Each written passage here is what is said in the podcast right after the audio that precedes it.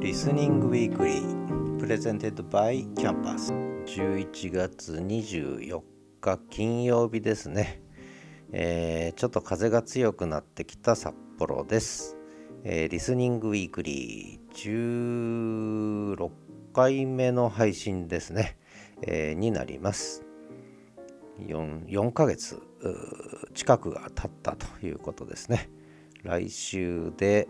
丸4ヶ月ですね。 LISTEN のホスティングサービスが始まってからね、えー、になってきますが早いですね。でこの番組は毎週金曜日に配信する Listening Weekly という番組で、えー、 Campus presents ということでやらせていただいてます。で私が LISTEN と出会ったことでいろんな変化がありましたのでその中で LISTEN 周りの1週間の出来事それから私が気になる番組エピソードそして私の1週間も振り返らせていただくというそういう番組です。毎週1回金曜日に配信をさせていただいております。ということでリスニュース、まあ、先週ちょっとね大きなニュースがありました。えー、これはまた私はリスンがもう1段もう2段もえ革命的に進化したというふうに思ってるんですがブラウザ録音ですね。これの爆発力はやっぱりすごいと思います、え何がすごいかというとやっぱりブラウザ録音でもう敷居が限界まで下がったということですね。誰でも気軽に、え配信ができる音声配信ができる。で実際そのブラウザ録音を使って声日記を始める方っていうのがまた出てきた感じがしてますね。えー、でちょっといろいろ紹介したい新人さんもいるんですがまあとりあえずちょっともうちょっと様子を見てからね 紹介しようかななんて思ってますがさてリスニュースですけど11月20日に配信がありました、えー、昨日は23日木曜日勤労感謝の日なので配信はなかったみたいですけれどもだいいね、えー、リスンニュースは木曜日に配信していただけるのでそうするとちょうど金曜日のこのリスニングウィークリーで取り上げられるということでありがたいんですが今回はちょっとなかったので、えー、20日のリスンニュースですね、えー、 Discord に LISTEN スタジオができました。運転しながら星スターをつけれるようになりました。 LISTEN Advent Calendar 2023が始まりますというタイトルなんですが私は一番注目したいのはむしろえー、サマリーの編集機能ですね、えー、これまでサマリーは編集がなかなかちょっと文字の置き換えですね、えー、置換機能を使えば、えー、できたんですけれどもそれはそれでちょっと面倒くさかったのが直接ダイレクトに編集できるようになったということです。で、まあ、これもねサーバーが移転したことの効果かなと思うんですがこのサマリー編集なんですけど私その AI のサマリーが結構気に入ってましてその時々 なんて面白いんですよね、えー、本来私が主語なのになぜか、えー、北海道犬ワンちゃんの東一郎くんが主語になってたりとかね。なかなか面白いんです。時々ねいきなり大谷翔平君最近見かけませんけど出てきたりとかね。で えっと私はその AI のサマリー基本いじってないですねまだね。いじらずにこれでちょっとしばらくいきたいなと。やっぱり AI 君の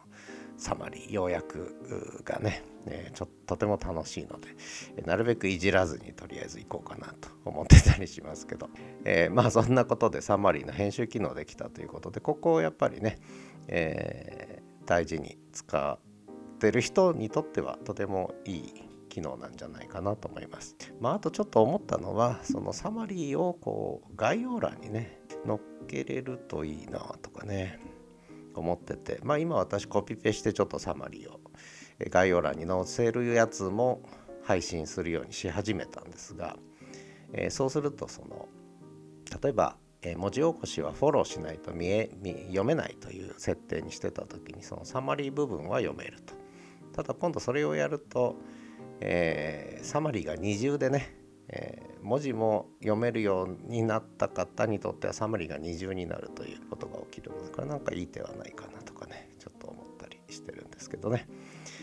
まあダブルになってもいいやと思いながら概要欄に特にフォローしないと文字が読めないと文字起こしが読めないという設定のところはサマリーをちょっと乗っけるようなこともやり始めたりしています。まあそんなことで、まあ、いずれにせよあのさだ だったらサマリー編集すりゃいいじゃないかと思うんですが編集せずに AI 君がなすがままに AI 君のなすがままにサマリーは載せているということです。はい、ということで、もう機能改機能改善がね、えー、着々と進んでます、えー、そんなリスンでした。それから、えー、っと、えー、リコメンデーション・オブ・ザ・ウィークっていうことで、私が気になったエピソードを一つ紹介するっていうのを、まあ、自分自身に対するノルマとしてね、このリスニング・ウィークリーでは、えー、課してるわけですけれども、えー、どうしようかなと思ったんです。えー、最近本当に再生履歴がお気に入りで見れるんですけれども再生履歴見ても自分のポッドキャスト番組エピソードを確認した再生履歴ばっかりであの他の方のやつがあんま出てこないということなんですがそれぐらいちょっとここ1週間聞いてないということなんですがちょうど先週ぐらいにちょっと気になってたんですがまだ初回の配信だったのでちょっと触らないでいた方ですね。でところが2回目でちょっと声日記止まっちゃってるんで気になるので、えー、紹介したいなと思うんですが、えー、もうね、えー、もうズバリ本名で